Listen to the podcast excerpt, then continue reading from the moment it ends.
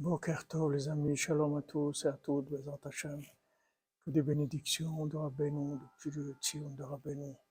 Une bonne santé pour tous les malades.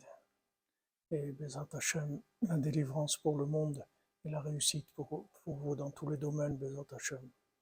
Rabbeinu dit que on vit dans un déluge d'hérésie. Le déluge d'hérésie, il a atteint la tête, mais il n'a pas atteint le cœur. La tête, elle marche plus. C'est pas la peine d'essayer de trouver des solutions. Avec de la logique, il n'y en aura pas.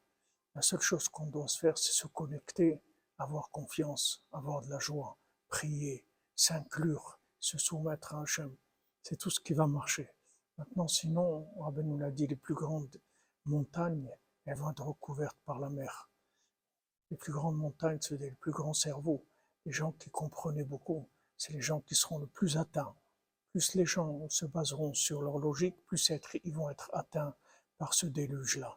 Donc, Bezrat Hashem, on s'enforce dans la Emouna, comme Rabbi nous l'a dit, qui est-ce qui va couronner le Mashiach? C'est les gens simples qui font du psaume, Hashem. Vive la cordonnerie, vive les cordonniers, vive les cordonnières, que des bonnes nouvelles